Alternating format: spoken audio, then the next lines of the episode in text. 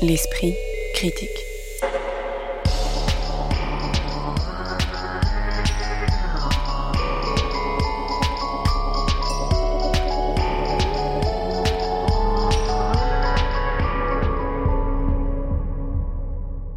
Mediapart.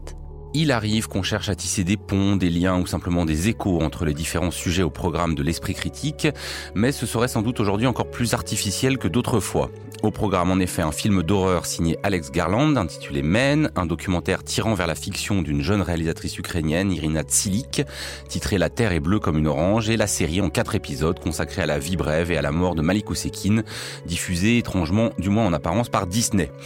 Pour discuter de cette dernière édition cinéma de l'esprit critique de cette saison 2021-2022, les trois piliers de celle-ci, Occitane Lacurie, membre du comité de rédaction de la revue de cinéma Débordement, doctorante en esthétique et études visuelles, Salima Tenfish, chercheur en cinéma et chargé de cours à l'université Paris Diderot, et Alice Leroy, qui exerce sa plume à la fois au cahier du cinéma et à Panthère Première. Bonjour à toutes les trois. Bonjour. Men, présenté récemment en avant-première à la quinzaine des réalisateurs du Festival de Cannes, est le dernier film d'Alex Garland, qui avait réalisé et scénarisé auparavant deux films, ainsi qu'une série Devs. Ici, l'héroïne Harper, après un drame, s'isole dans la campagne anglaise pour se remettre avant de sentir une étrange présence dans les bois environnants, qui se transforme bientôt en cauchemar, nourri de ses peurs et de ses souvenirs. Alors le film s'ouvre hein, sur le visage terrifié, hagard de, l'héroïne, euh, et avant qu'on plonge dans le thriller, le film d'horreur. Comment est-ce que Alex Garland euh, réussit-il et est-ce qu'il y réussit à tramer le côté drame psychologique et le film de genre pour vous, Occitane Curie bah, Alex Garland, euh, c'est quand même quelqu'un qui vient plutôt de la science-fiction a priori, même si son deuxième long métrage euh, Annihilation était déjà un peu à mi-chemin entre ces deux genres, même si bon, c'est pas non plus des catégories complètement hermétiques.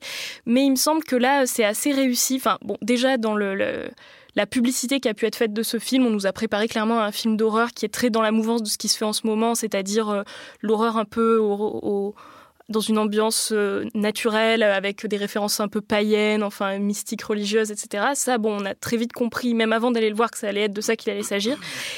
Et euh, moi, j'ai toujours ce sentiment quand je vais voir un film d'horreur d'une espèce de petite boule au ventre, mais tout à fait agréable, et que je trouve très bien, très bien dénoué, ou en tout cas renoué, ou, ou encouragé par la toute première minute du film, où justement on a le regard hagard d'Harper et ce sursaut, on la voit sursauter avec euh, son cou comme ça qui se tend, et j'ai trouvé que c'était une très belle entrée en matière qui euh, ne déçoit pas dans la, manière dont est amenée la peur tout au long du film. En tout cas, moi, c'est ce que j'ai trouvé. Alors, moi, cette petite boule au ventre, dont tu parles, Occitane, elle est un peu plus grosse. Donc, euh, je dois prévenir que moi, je parle en tant que personne qui n'est absolument pas adepte des films d'horreur, qui va à reculons.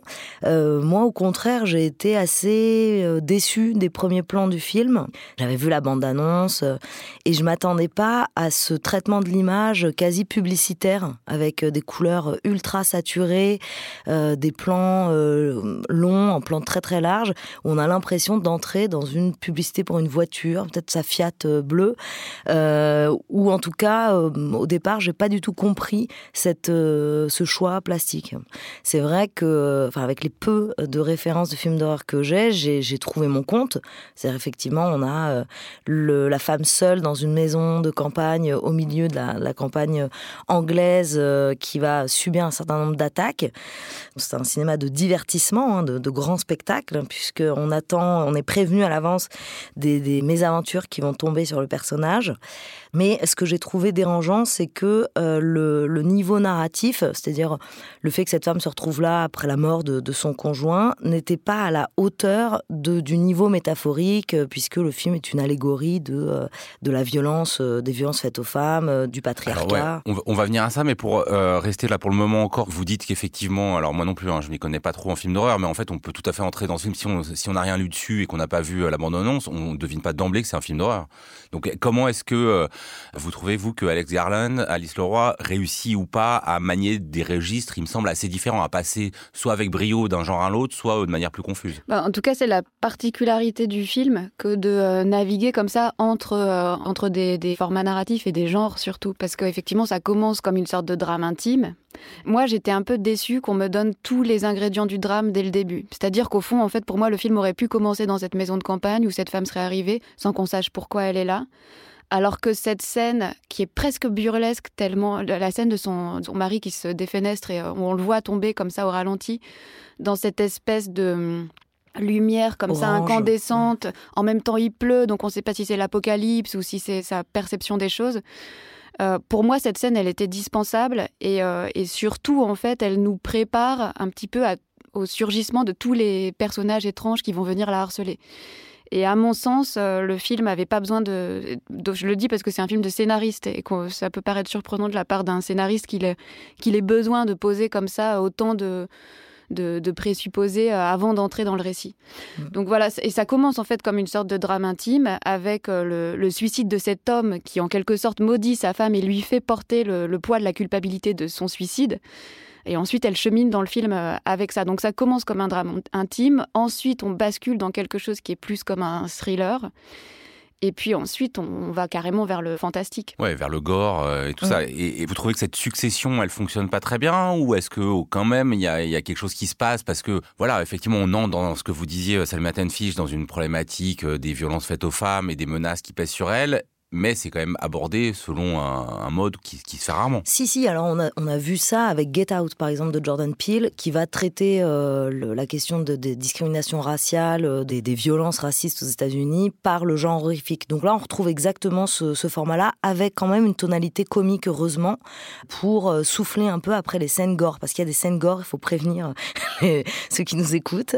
Ça, ça fonctionne assez bien, c'est-à-dire qu'en fait, tout le film, il est construit sur un parallèle entre ce drame intime donc euh, euh, de cette femme qui euh, est coupable, comme l'a dit Alice, de, la mort de son mari et la culpabilité ancestrale ou du moins biblique. Alors juste pour préciser, elle est coupable parce qu'en fait elle veut divorcer de lui, il la menace de se suicider et il met en application sa menace. Voilà, c'est ça. Et donc toute cette culpabilité, elle est immédiatement mise en parallèle avec la culpabilité de Ève, avec cette scène où le personnage vole une pomme dans le jardin de la maison où elle arrive et ensuite à partir de là se met en place tout un système de parallèles entre, euh, enfin, de jeux métaphoriques entre ce qui lui arrive au niveau donc euh, narratif du film d'horreur et une allégorie euh, des, violences faites aux femmes. Donc il y a par exemple le fait que cette femme, elle est sous emprise, c'est-à-dire qu'elle ne quitte pas le lieu où lui arrivent toutes ces horreurs, alors que pendant tout le film, j'avais envie d'hurler dans la salle, mais get out justement, sors de cette, sors de cette maison. Elle a une voiture, elle peut le faire, et à aucun moment elle quitte. Donc c'est bien sûr, on peut voir ça à un niveau allégorique de, de l'emprise de ces femmes qui subissent des violences conjugales et qui n'arrivent pas à quitter euh,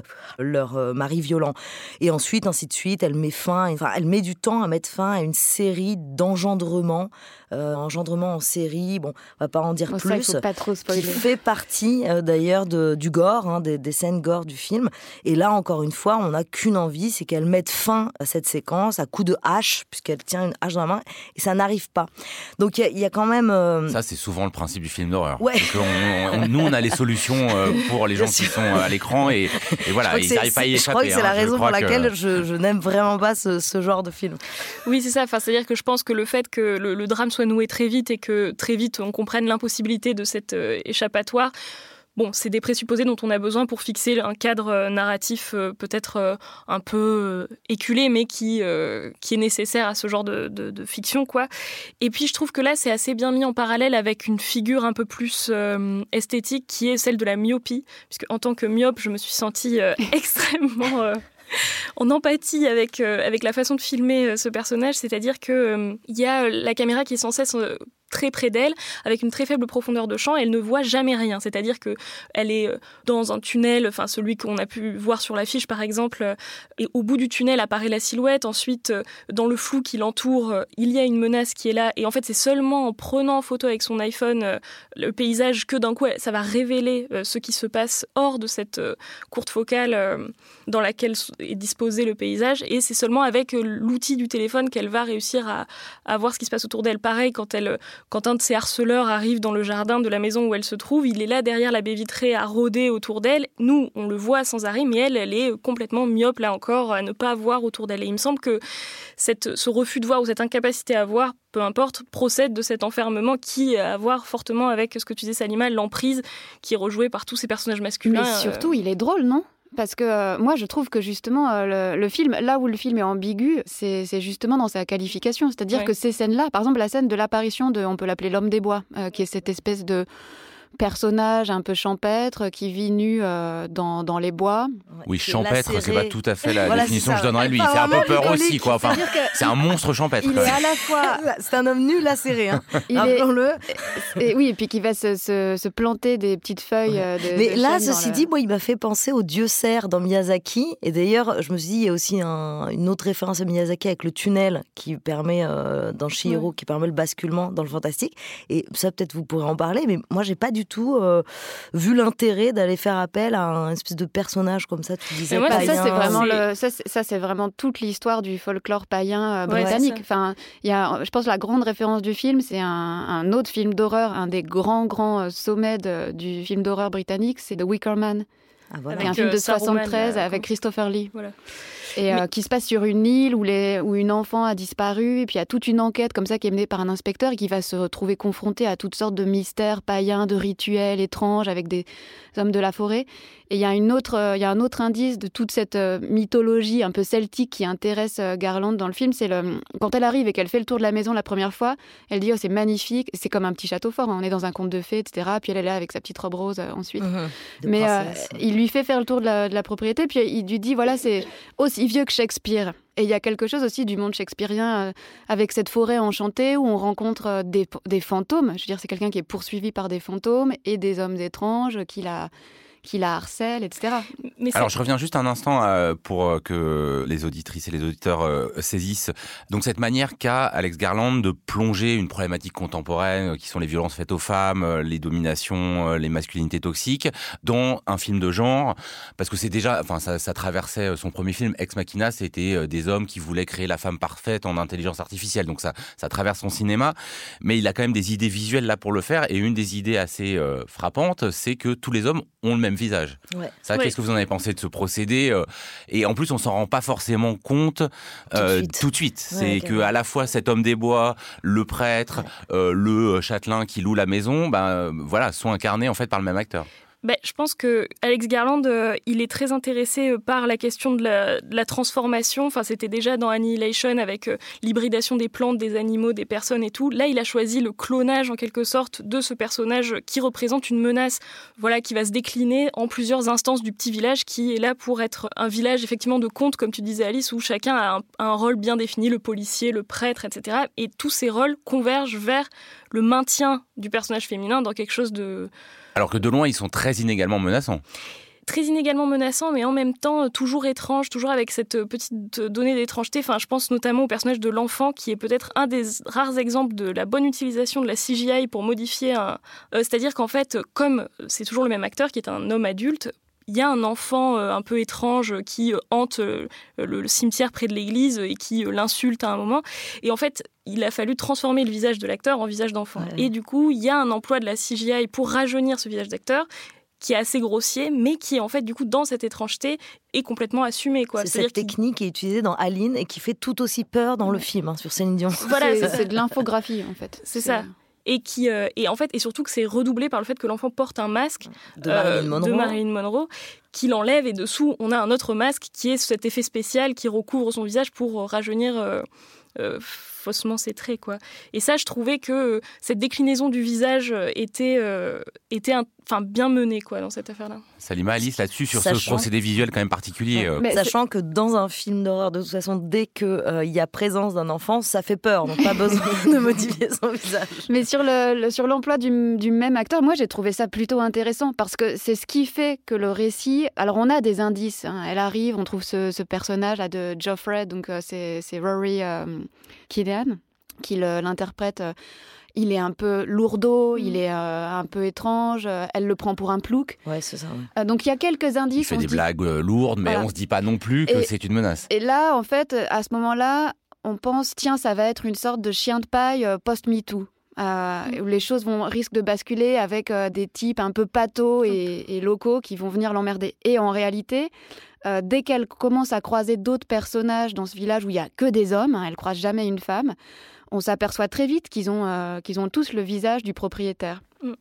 Et, euh, et c'est intéressant parce qu'à la fois, elle ne s'en rend pas compte. Donc c'est là que le récit bascule du naturalisme vers une forme autre, où on se dit, tiens, est-ce qu'on est dans quelque chose qui est de l'ordre de sa psychologie et que tous ces hommes ont le même visage parce qu'ils sont le...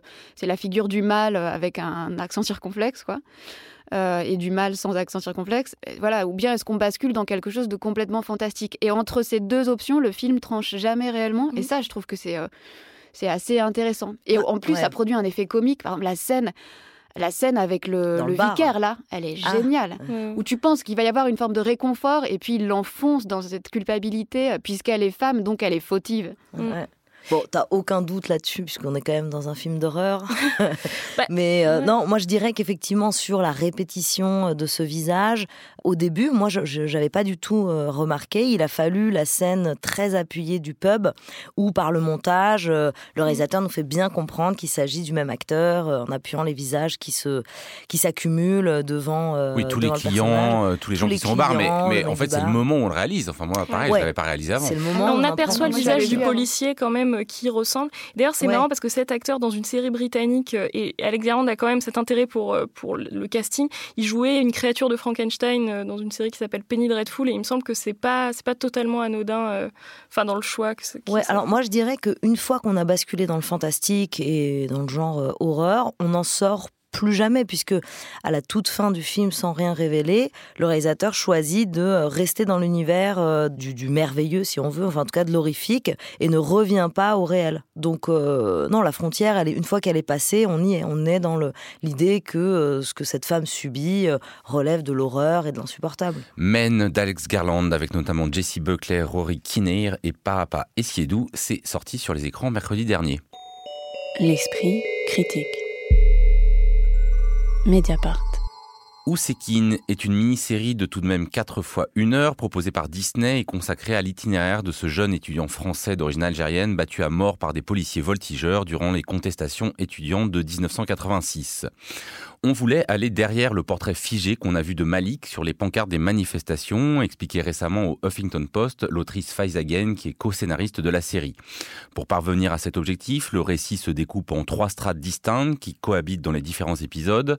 D'abord la chronologie des événements qui suit le combat de la famille de Malik jusqu'au procès des deux policiers responsables de sa mort.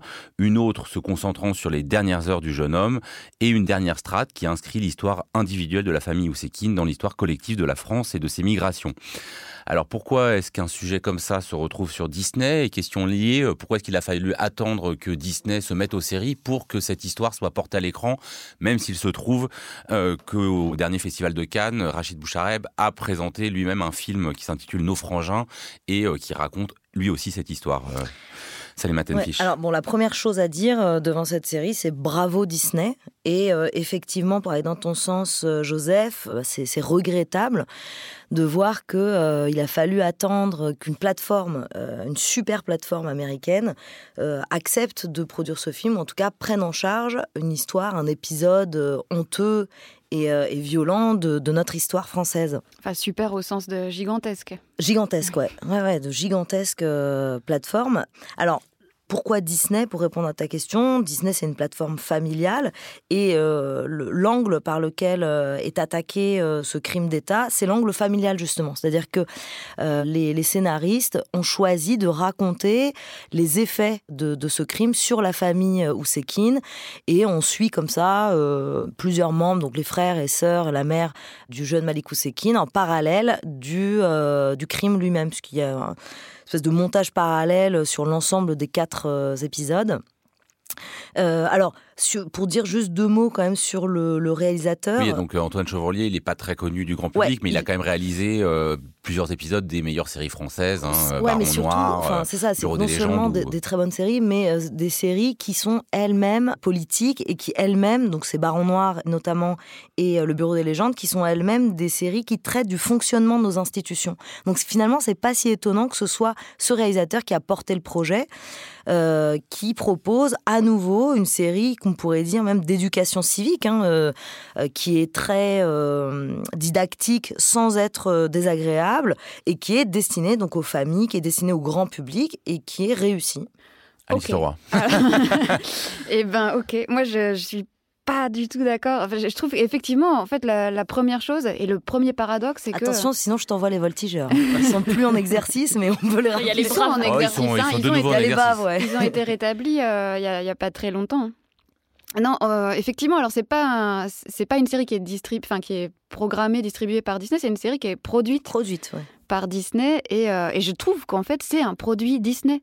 C'est-à-dire que même si c'est fait par les meilleurs scénaristes euh, français contemporains qui ont fait leurs armes dans d'autres séries, euh, j'ai l'impression que quand même ils ont dû composer avec un cahier des charges qui était quand même celui de, de la plateforme et que euh, qu'il y a au moins trois, il me semble qu'il y, a trois endroits où ça pêche un peu.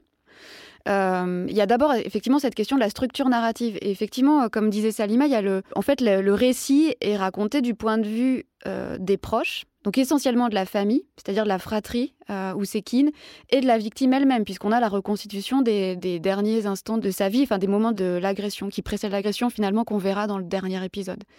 Donc il y a la question du point de vue où en fait on choisit de raconter le récit essentiellement du point de vue de la famille.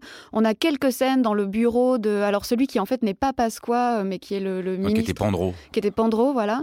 Euh, moi j'ai cru que c'était Pasqua au début parce qu'il trouve- Maman, il dit qu'il va appeler Pasqua. donc. Ouais, et euh, mais Gourmet a l'air vraiment de, de- d'un. Donc, il, a, euh, c'est- il est joué par Olivier Ouais. Gourmet. euh, il, a, la- il a tous les, les tics et les. Bon, mais en tout cas, voilà, on a quelques scènes dans la- le- les bureaux de la police, mais très peu. Et l'essentiel du récit nous fait adopter en fait le, le point de vue des, euh, des proches de Malik Ousekine. Euh, la deuxième chose, donc ça veut dire ça, ça, adopter ce point de vue-là, ça veut dire notamment en fait oublier euh, la deuxième chose qui serait euh, tout le, le contexte historique de l'époque. On a quelques éléments de contexte. On voit qu'il y a des manifestations contre la loi de Vaquet au début, mais en fait on a très peu d'éléments. On a l'impression que c'est simplement une énième manif étudiante et mais ça, ça Que- n'a rien à voir que c'est- avec euh, le, Mais du le coup, massacre. Que de Là, là, vous dites quoi l'histoire Que c'est un produit Disney parce qu'il se centre uniquement sur la famille et que du coup il oublierait la dimension politique. Moi, il me semble qu'elle est quand même assez Ah non, présente. ouais, euh. Moi, j'ai l'impression que c'est un arrière-plan. Il y a, il y a peu de choses. Par exemple, la naissance des SOS Racisme, par exemple, la question de la place du FN. Enfin, il y a le- l'opportunisme politique de, de Mitterrand qui vient rendre visite à la famille. C'est esquissé, dit. mais c'est quand même très en arrière-plan. Et puis, euh, il y a une chose, moi, surtout, qui me dérange beaucoup, c'est le personnage de Malik Ousekine lui-même, alors qui est joué par un acteur qui est d'une beauté. euh, il est, c'est un ange, quoi. qui ressemble d'ailleurs au personnage, au héros Disney. Il ressemble à Tarzan, il ressemble euh, à euh, un- Aladdin, puisque c'est là on est vrai, euh, thème. Un, voilà, c'est un, petit ange. Il est, il est très beau. Mais il est innocent. Et Il est par innocent. ailleurs, il est présenté comme, comme un bon Français, c'est-à-dire que Malik Ousekine, il allait se convertir au catholicisme. Il, Mais euh, c'est- ça, c'est c'est historiquement le cas. et- Ouais. Mais je trouve que d'insister sur ces éléments-là et le fait qu'on insiste précisément et tout le temps sur ces éléments-là, ça ancre le personnage dans une forme d'exemplarité euh, civique. C'est-à-dire comme, euh, dire, lui, au fond, il ne devait pas mourir. Mais alors, qu'est-ce que s'il avait été militant, s'il avait été sans papier, s'il avait été euh, musulman pratiquant Ouais, ça en fait, tu veux dire une figure de saint, euh, justement. C'est-à-dire qu'en fait, ce film, cette série, par rapport au contexte, répond à la question que peuvent en- encore se poser certains, qui peuvent se dire, mais comment on a pu passer de Rachid Taha et la marche des beurs aux attentats du Bataclan Bah, ce film y répond justement. Il dit ben voilà, c'est-à-dire que à un moment il y a eu la trahison de la gauche, il y a eu la trahison de Mitterrand. C'est rapidement esquissé effectivement, et c'est pour ça que le film est réussi. C'est pour ça que c'est un film populaire. C'est-à-dire qu'il part du principe que les grandes étapes de l'histoire sont connues. C'est-à-dire que la marche des beurs c'est connu euh, par le grand public, et les parents qui vont regarder cette série avec leurs enfants vont être capables de raconter ça. Par contre, ce qu'ils vont pas être capables de raconter, c'est comment tu passes du personnage de la sœur Sarah qui euh, fume des clopes euh, avec ses frères et sœurs, qui est capable de- d'être, euh, pendant un moment en tout cas, de fréquenter un flic, à euh, des filles qui se sentent euh, et qui vont aller dans le sens de ce que la droite appelle le séparatisme, c'est-à-dire des filles qui vont vouloir se mettre à part du corps social français. Et là où le film est très fort, c'est qu'il permet d'y répondre sans avoir à le dire, c'est-à-dire de dire, regardez comment on en est arrivé là, comment on arrivé à ce que des jeunes soient tentés par Daesh, alors que c'est des purs jeunes français qui sont nés là depuis plusieurs générations. Et à la fin, les visages même de la famille, parce qu'à la toute fin de la série, on a de très rapides plans, je crois qu'il y en a trois juste sur les frères et sœurs, Mhm. euh, les vrais frères et sœurs de, de Ousekine. Et rien qu'à les regarder, on se dit, mais oui, en fait, c'est des Français. Ces gens sont des Français d'origine maghrébine. Qu'est-ce qui s'est passé? Comment on en est arrivé à une situation où euh, le FN fait 40, plus de 40% au deuxième tour? Occitane Lacurie. Ouais, moi j'ai eu l'impression qu'à la limite, limite euh, ce qu'on pourrait reprocher à la série, mais moi ce que je reproche pas parce que ça, enfin justement j'ai trouvé que c'était assez subtil, c'était euh, cet art de des petites touches sur euh, le contexte politique de l'époque et notamment le moment où on voit la sœur arracher cette main SOS, touche pas à mon pote, pas à mon pote, mais bon SOS racisme même combat de sa de son blouson qu'on lui a collé de force et c'est par ces espèces de petites touches ou alors le plan où on a l'avocat Kiejman qui dit que c'est une victoire ce procès devant la presse alors que le, le grand frère qui joue le chef de famille, enfin donc Mohamed, il est derrière et, on voit le trouble passer sur son visage. Ça va être comme ça des trucs assez, euh, assez légers, assez euh, subtils qui vont euh, illustrer ou en tout cas venir dialoguer avec cette scène que moi j'ai trouvée extrêmement puissante du point de vue de ce que tu disais Salima, du procès en fait, et qui est tournée à partir des du verbatim en fait des témoignages des frères et sœurs et ça j'ai trouvé ça très réussi parce que les scènes de procès en France enfin on, a beaucoup d'images de scènes de procès de, qui viennent du cinéma américain, du cinéma hollywoodien, etc. Et là, j'ai trouvé que c'était euh, une belle scène de procès euh, à la française, c'est-à-dire pas avec les confrontations à l'américaine en mode ah, ah j'ai remporté l'avocat contre avocat, etc. On voit effectivement les égaux des avocats qui s'affrontent et c'est historiquement le cas, mais on voit surtout le, cette justice qui dialogue et qui en fait n'est rendue possible que par le fait que justement Malik était cet ange mm. euh, médiatique. Et c'est aussi la condition de possibilité de la série. On nous le dit, on nous dit que ça n'aurait pas été un tel scandale, parce que si on avait euh, trouvé des choses sur lui parce que euh, c'est la mécanique qui se met en place et euh, est-ce qu'il est délinquant mais enfin il est peut-être proche de, de ce groupe oui, c'est-à-dire qu'au début on voit quand même donc ce ministre de la sécurité intérieure qui est Robert Pandro interprété par Olivier Gourmet chercher alors d'abord est-ce qu'il n'aurait pas quand même des liens avec les terroristes? Est-ce qu'ensuite il avait pas il veut absolument le charger de tout ce qui est possible justement en vue du procès. Juste je rappelle que le procès hein, s'est terminé par des peines de prison très réduites avec du sursis pour les deux policiers euh, de 5 et 2 ans, euh, il me semble, mais que effectivement... Une absence d'inscription au casier judiciaire des... Absence d'inscription, mais que euh, Georges Kijman, qui était l'avocat de la famille, disait oui, mais c'est quand même une première que des, policiers soient condamnés, alors que beaucoup de gens, d'ailleurs, le, jour du verdict, ont été manifestés contre ce qui était considéré comme un verdict de clémence. Et moi, alors, s'il y a un truc sur lequel j'ai pu être déçu, c'était en fait que le premier épisode en promettait beaucoup, c'est-à-dire notamment avec un raccord dans l'axe entre le, la fuite de Mali qui voit la police qui commence à courir, la caméra se tourne et en fait euh, c'est un raccord avec euh, les événements du 17 octobre 61. Mmh, D'ailleurs dont on vient d'apprendre que De Gaulle le savait dans Mediapart, abonnez-vous. Et, euh, Révélation, même Occitane, fait, on, dirait Louis Plenel, c'est bien. Et, et, en fait, il me semble que ce raccord dans l'axe est très réussi. Ensuite, on a un enfant qui est derrière une palissade et qui est témoin de la scène. Et ensuite, nouveau raccord sur un des frères donc, qui s'appelle Ben Amar qui se réveille. donc voilà, une espèce de continuité dans l'histoire qui est inscrite. Et moi, jusqu'au dernier épisode, je me suis dit, il va y avoir un, un raccord un peu plus osé sur euh, ben voilà, euh, les affaires euh, le plus récentes. Mm.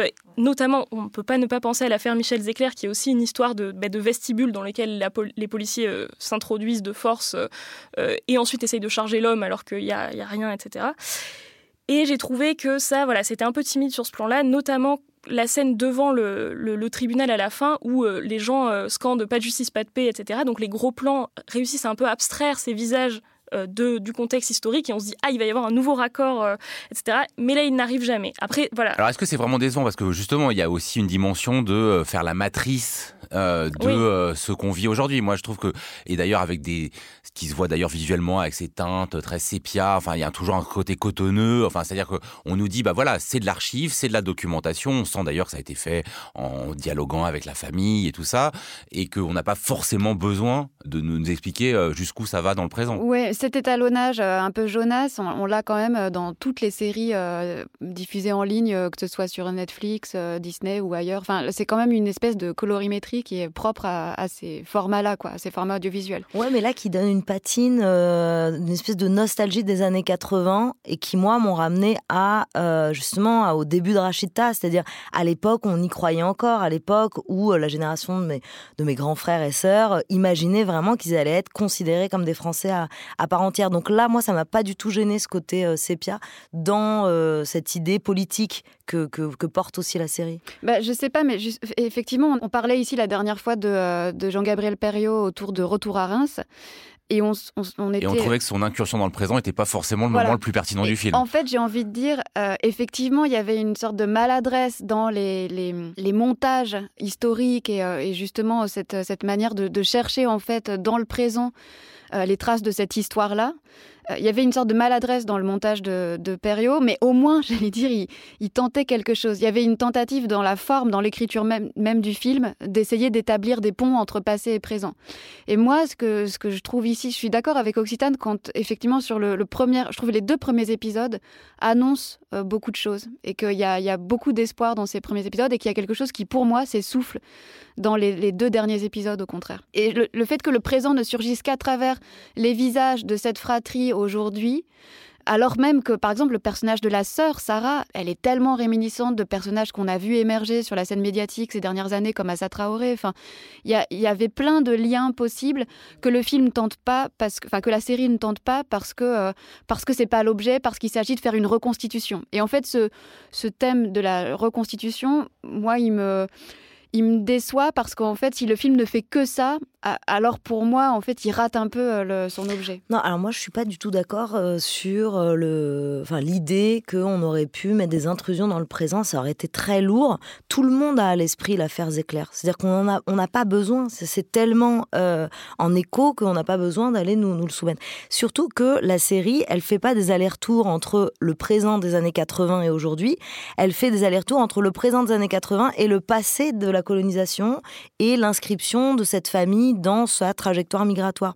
Ou alors avec, euh, comme tu l'as dit tout à l'heure, euh, avec les manifestations d'octobre 61. C'est-à-dire que le lien, il est directement fait avec la question euh, de la colonisation sans que ce soit trop lourd non plus. C'est-à-dire qu'on a une séquence qui se passe en Algérie avec le père quand il était encore vivant. On a une séquence effectivement dans un bidonville. On a quelques séquences qui viennent faire appel à l'imaginaire collectif de la colonisation, la communauté arabe en France, la communauté algérienne en France, qui suffisent. Et c'est en ça que c'est réussi et que c'est vraiment un film grand public avec une fonction pédagogique, une fonction d'éducation civique qui est propre au film Disney. Donc si ça avait été fait par HBO, je te dirais, bah ouais, là, euh, je suis d'accord avec vous, les films, c'est pas assez violent, il manque énormément de choses. Pourquoi on voit pas la scène où se fait vraiment tabasser, quoi qu'on la bah, voit On la voit justement, c'est ça qui est intéressant dans la série, c'est que elle, bah, on, a, on se demande un moment, parce que comme elle est différée, euh, on se demande si elle, si elle va pas être esquivée, et finalement elle arrive. Ouais, ouais, elle arrive. Et alors, moi, j'étais étonnée parce que je me disais, comme on était dans Disney, on n'allait pas voir la violence. Elle est faite de façon euh, suffisamment euh, soft pour que des enfants puissent la regarder de 10 ans. Mais elle est quand même très choquante. C'est-à-dire qu'on ne tourne pas. Et là, pour le coup, on est en plein dans la référence à Zéclair. C'est-à-dire, on est dans ce hall d'immeuble. Et alors là, il meurt alors que Zéclair n'est pas mort. Et, et cette touche de violence suffit parce qu'en fait, ce qu'on comprend et ce qui est très bien réussi dans toute la série, c'est que la violence, c'est la violence d'État. Le racisme, c'est un racisme d'État. Et ça, c'est très bien montré. Mhm. C'est-à-dire que ce crime, c'est effectivement, enfin, ces euh, policiers sont racistes. Très rapidement, on nous l'explique. Le, enfin, leur brigadier chef. Euh, nous l'explique, mais tout le procès, c'est le procès de l'État français. Et ça, c'est très bien réussi et c'est totalement nouveau. Alors, c'est pas évident, je trouve, parce que alors il y a à la fois cette ambiguïté de l'exactitude historique, c'est-à-dire on est fidèle exactement à ce qui s'est dit au procès. Euh, il y a les verbatims qui servent euh, effectivement de ligne de dialogue, mais par exemple, on nous répète plusieurs fois ceci n'est pas le procès de la police. Hein, ceci est le procès de trois individus, enfin deux en l'occurrence, qui, euh, Quand tu dis on nous répète, c'est-à-dire euh, la, série en fait nous répète à plusieurs reprises. C'est le cas de bah du juge. C'est-à-dire c'est le procès de l'État, c'est pas le procès des policiers. Les policiers ont tabassé. Alors c'est pas non plus moi c'est pas le discours que j'ai entendu dans la série. Hein. c'est le c'est le procès de deux individus. En l'occurrence nous on sait qu'ils sont trois, euh, mais qui sont en, quelque sorte les brebis galeuses quoi. Hein, et ah, non ça c'est la tentative du ministère de l'Intérieur. Moi je trouve que là-dessus la, série est, assez ambiguë. Moi j'ai l'impression que toute la ligne de hiérarchie est représentée dans la série, dans tous ses manquements les uns après les autres, et même dans le racisme ordinaire, même des gens de gauche de l'époque. Enfin, C'est-à-dire que là, le racisme systémique, il est vraiment représenté, notamment ce petit dirigeant de l'UNEF, alors je ne sais pas si c'est Cambadélis ou. Voilà, mais qui euh, arrive de, enfin, lors de la marche blanche et qui va voir la famille et dit oh, on a gagné pour lui, etc. Et là, on se rend compte que qu'en fait, les gens ne se rendent pas compte et que c'est une faillite qui est celle de l'État, celle de la police, mais aussi celle de la gauche, quoi, à l'époque. Ou c'est qu'une série de 4 fois 1 heure réalisée par Antoine Chevrolier, c'est disponible sur Disney. L'esprit critique. Mediapart. La Terre est bleue comme une orange est un des vers les plus célèbres du poète surréaliste Paul Éluard datant de 1929. Près d'un siècle plus tard, cela devient le titre d'un film documentaire d'une jeune cinéaste ukrainienne, Irina Tsilik, qui a remporté le prix de la mise en scène dans la catégorie documentaire internationaux au Festival du film de Sundance et qui est sorti mercredi dernier sur nos écrans. La caméra d'Irina Tsilik suit une famille vivant dans l'est de l'Ukraine, dans la zone de guerre du Donbass, constituée d'Anna, la mère et de ses quatre enfants, mais échappe vite au récit documentaire linéaire puisqu'il s'agit en réalité de filmer non seulement cette famille, mais le film que cette famille est en train de produire sur ce qu'elle vit. En effet, pour échapper à ou pour tenter de maîtriser une réalité violente, cette famille tourne un film sur la guerre et la vie quotidienne dans une ville détruite qui était à la fois leur lieu d'habitation et un décor pour ce projet. Ils transforment ainsi le salon en studio de tournage, les réunions de famille en brainstorming scénaristique et les chars et soldats ukrainiens qui traversent leur ville en figurant de premier choix. On est donc loin ici d'un reportage de guerre, mais plutôt dans un projet atypique où se superposent les couches de fiction et de documentaire, puisque le film tourné par cette famille est parfois interrompu par les bruits de la guerre bien réels qui se font entendre à proximité. Euh, Alice Leroy, Qu'avez-vous pensé de cette mise en abîme qui structure euh, la proposition euh, d'Irina Tsilik en forme de film sur un film? Est-ce que c'est ça qui en fait la force ou est-ce que le dispositif est peut-être un peu trop évident pour être totalement convaincant? C'est vrai que la première scène du film, c'est la préparation du plateau de tournage on voit des enfants qui bricolent, euh, enfin qui mettent un fond noir avec un tissu, qui, euh, qui bouchent les fenêtres. Alors il y a une vraie ambiguïté de ce geste parce qu'on sait pas si c'est, on ignore si c'est pour se protéger des bombardements ou si c'est pour faire le noir dans la pièce. Ils, font ils fabriquent un projecteur avec un seau euh, recouvert d'aluminium. Donc il y a tous ces préparatifs du tournage. Après, très vite, je trouve qu'on se demande un peu qui tient la caméra. Parce qu'on découvre cette mm. famille avec la mère, Anna, qui est. On en reparlera, je pense, mais le, moi, pour moi, la grande force du film, c'est ce personnage. C'est le personnage de Anna, la mère. Et puis ses quatre enfants. Et comme ils apparaissent tous dans le champ, à un moment, euh, pour moi, il n'était pas très clair. Je comprenais pas bien qui faisait le film. Alors, il y a cette mise en abîme, effectivement, du film dans le film, euh, du tournage de cette fiction, puisqu'il s'agit d'inventer une fiction, euh, mais qui en même temps est traversée par le réel, comme tu le disais, Joseph. Donc, il y a, voilà, il y a cette espèce de, de canevas. Ce que je trouve un petit peu dommage, c'est que la cinéaste n'ait pas euh, un moment signifié sa place dans cette économie de narrative là, quoi. Qu'elle n'ait pas dit voilà moi je, je suis là. On le comprend à un moment donné à la fin du film quand les deux les deux filles d'Anna expliquent euh, face à un public à qui elles présentent leur film qu'elles euh, ont fait un atelier de cinéma il y a quelque temps, qu'elles ont découvert le cinéma et qu'elles ont décidé qu'elles allaient faire un film sur leur propre famille. Et donc on comprend en fait que Irina leur a appris à utiliser une caméra et que c'est comme ça qu'elle-même a débuté son film. Mais c'est pas évident au début. Occitane? Alors moi je trouve que c'est un film qui par ce dispositif-là, justement, et par euh, le, les, la galerie de personnages qu'il choisit, est vraiment euh, un film Sundance. Enfin, pour moi, c'est vraiment euh, là que. Enfin, c'est un film. On a eu la série Disney, maintenant on a le film Sundance. Bah, Qu'est-ce que ça veut dire pour les non-initiés Je pense que c'est un film qui est fait pour un public euh, états-unien qui aime le cinéma indépendant, qui aime les histoires un peu tristes, mais en même temps pleines d'espoir, avec une mère courage et, et ses enfants qui suivent les grandes étapes de leur vie avec des moments très signifiants qu'on vous balance avec une, un paysage Instagram derrière. C'est c'est-à-dire euh, on lance une lanterne avec une bougie en disant, euh, enfin la lanterne s'écrabouille et puis là elle dit, euh, j'aurais aimé aller, enfin mon vœu c'était d'aller à l'université donc voilà, avec une espèce de double entendre comme ça, qui est sursignifié par le montage. Et en fait, Alice, tu disais euh, où est la place de la cinéaste? Et ben, elle est justement dans ce montage que je trouve un petit peu, euh, pour le coup, tout à l'heure, on parlait d'images publicitaires, etc. Alors je dirais peut-être pas jusque-là, mais qui est euh, instant de vie, qui est là pour rendre cette situation lisible, un peu comme pendant la guerre en Ukraine, enfin au début de la guerre en Ukraine, puisqu'elle ne s'achève pas. Euh, certains disaient voilà ils sont comme nous, ils ont les mêmes voitures que nous. Ben là c'est pour dire euh, ils sont comme nous. Il y a aussi des mères isolées, il y a aussi des enfants qui vont à la fac, il y a aussi des. C'est un peu le film qui est fait pour présentifier euh, ces, ces, personnes à un public Sundance selon moi. Est-ce que le, parce qu'il y a, en plus de ça, il y a un côté vraiment le cinéma comme thérapie, c'est-à-dire que les, les enfants euh, miment ou rejouent la peur qu'ils ont pu avoir. Il y a le côté, voilà, le pouvoir guérisseur de l'art. Est-ce que c'est ça qui achoppe au final, ou est-ce que quand même elle réussit à en faire quelque chose, Alice Leroy? En tout cas, moi, je suis, je dirais pas que le film est, euh, est un petit peu taillé pour Sundance. Euh, c'est un film fragile je suis pas sûre qu'elle ait fait beaucoup de. Je connaissais pas du tout la cinéaste. Je suis pas sûre qu'elle ait fait beaucoup de choses euh, auparavant. Même, elle a fait quelques quelques films, quelques. En tout cas, elle a l'air assez. Bon, elle a l'air assez jeune. Euh, Et il me semble qu'il y a quelque chose de fragile dans le projet même, en fait, d'aller filmer une famille qui elle-même entreprend de, raconter sa propre histoire à travers euh, quelque chose comme une fiction, et que le, caractère justement fictionnel de, ce récit nous est sans cesse montré ici par le, en fait, le, making-of du film, hein, par la façon dont on, filme ce tournage, avec euh, chacun qui joue son rôle de mère éplorée, euh, enfant effrayé, etc bon, il y, a quelque chose comme une maladresse, mais qui en fait est la matière même du film et le projet même du film. Et je trouve que peut-être la référence, elle est plutôt à chercher. À un moment, ils regardent tous, c'est un peu grossier, ils regardent tous euh, un film de Diga Vertov euh, à la télé. Et en plus, Vertov, c'est le cinéaste du Donbass. Hein, euh, c'est là qu'il a tourné Enthousiasme, Symphonie du Donbass en, en 1930, je crois.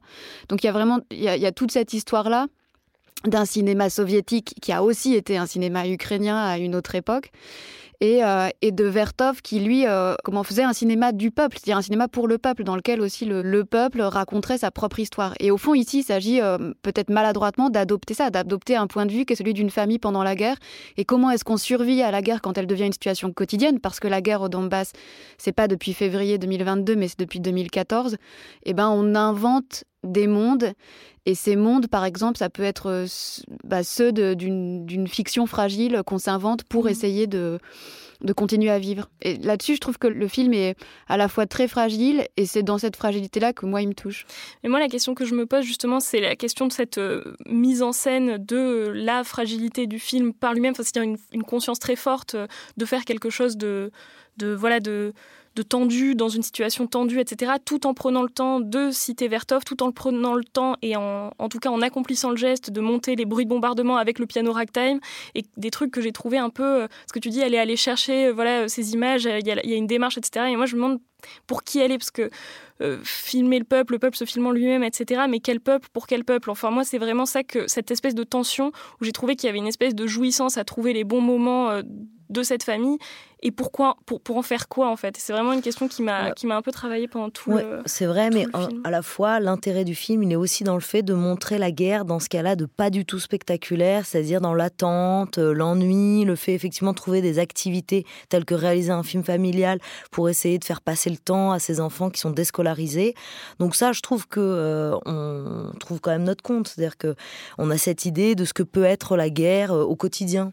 Oui parce que c'était un peu la question que je voulais vous poser parce que le film il a été tourné avant euh, l'invasion euh, poutinienne de l'Ukraine, euh, mais il arrive chargé, surtout en ce moment où les combats se concentrent sur le Donbass, il arrive chargé de toutes les images qui nous arrivent par ailleurs, et il nous permet de voir quand même quelque chose d'autre de la guerre qui correspond aux questions que pose la mère dans le film. Hein. Comment est-ce que tu peux montrer cinq ans de guerre Comment est-ce que tu vas montrer ta ville détruite? Et là, c'est parce qu'il sort aujourd'hui, mais il prend une charge particulière, non, Alice Leroy en tout cas, c'est sûr que si le film était sorti en décembre, on n'en aurait sans doute même pas parlé ici. Donc il y a une ambiguïté en fait qui est liée à tout à coup il y a une actualité euh, du film qui lui confère et peut-être aussi qui nous donne d'autres attentes et peut-être euh, justifie aussi euh, la déception relative qu'on peut avoir en disant bah tiens c'est que ça. Et en réalité. Oui, c'est que ça. Et en même temps, je trouve que c'est. Alors, la question, pour qui est-ce qu'elles font le film? Moi, j'ai l'impression d'abord qu'elles le font pour elles. C'est-à-dire, la mère, il est clair qu'elle fait un film pour elle, et c'est-à-dire aussi pour justifier à ses enfants le fait qu'elle ait choisi de rester et de ne pas partir parce qu'elle ne voulait pas abandonner ses parents, etc. Donc c'est aussi une manière de justifier les raisons pour lesquelles on a choisi de rester là alors que la guerre est là.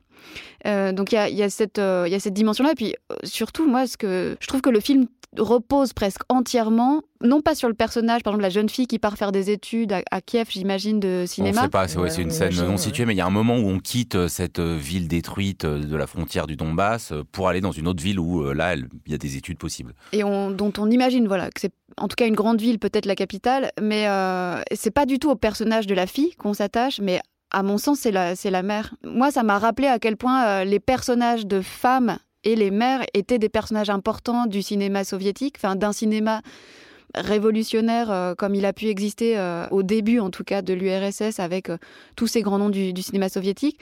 C'est, comme la mère chez Pudovkin, quoi. C'est un personnage sur qui le, monde entier tient au fond. Et d'ailleurs, il n'y a, a, plus d'hommes en fait dans ce village tous les hommes sont partis. Ils sont pas à la guerre d'ailleurs, c'est juste que c'est, elles le disent à un moment, c'est comme une espèce de fatalité. Tous les hommes partent pour chercher du travail ailleurs, ils ne reviennent jamais, ils n'envoient jamais d'argent, ils donnent plus de nouvelles, etc. Donc le monde entier, au, fond, le, le monde repose sur ses, épaules à elle, alors que tout autour s'écroule. Et qui tient à ces, espèces de minuscules rituels de continuer à mettre un sapin de Noël, tous ces animaux qui vivent dans la maison, la tortue, les chats, etc. Et je trouve que c'est dans, cette manière de faire tenir un monde aussi fragile soit-il que le, que le film est, touchant. Et euh, ce sera ma dernière question. Comment vous avez compris euh, ce titre et cette référence au surréalisme? Parce que c'est, on peut pas vraiment parler de titres de films surréalistes. Enfin, il n'y a pas de bah, scène. Euh, alors, en tirant vraiment euh, par les cheveux, on peut, on peut se dire voilà, c'est pour dire que mettre de la poésie euh, dans, la, dans la guerre, ça, ça, soulage, mais aussi les couleurs, tout simplement. C'était une manière de trouver un verre poétique où il y avait du bleu et de, de l'or, qui sont les couleurs du drapeau ukrainien maintenant qu'on connaît bien. Mais moi, je voudrais juste dire une chose sur le fait que le film sorte maintenant moi, je me suis quand même demandé comment ce film, il, jouissait d'une certaine manière euh, de la fabrication euh, médiatique euh, de l'unanimisme va en guerre sur le conflit ukrainien. C'est-à-dire que tout d'un coup, je me suis dit, bah, ce, donc parce que ce, ce, film il a été tourné en 2020 alors que le Donbass était attaqué par la Russie et que pour autant on en parlait très peu. Euh, et là, tout d'un coup, alors ce film, il sort que dans une salle à Paris, hein, donc euh, je vais pas non plus exagérer. c'est pas encore le rouleau compresseur médiatique. Euh. Mais on peut se demander vraiment à quel point ce film, il vient répondre à une espèce d'attente unanimiste autour de, de la guerre en Ukraine, qu'il faudrait absolument aller voir pour se sentir empathique et concerné par un peuple qui subit les attaques russes. Merci beaucoup à toutes les trois. La semaine prochaine, on parlera littérature dans l'esprit critique, un podcast proposé par Joseph Confavreux pour Mediapart, réalisé par Samuel Hirsch et enregistré dans les studios de Gong.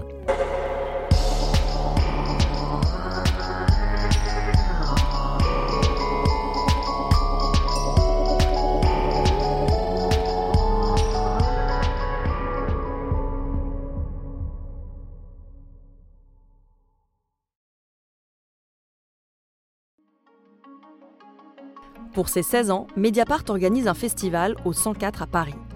Venez rencontrer les équipes, poser vos questions, assister au débat et discuter du passé, du présent et du futur de notre journal 100% indépendant. Rendez-vous le samedi 16 mars de 11h à 19h au 104 à Paris. Entrée libre et gratuite. Plus d'infos sur mediapart.fr.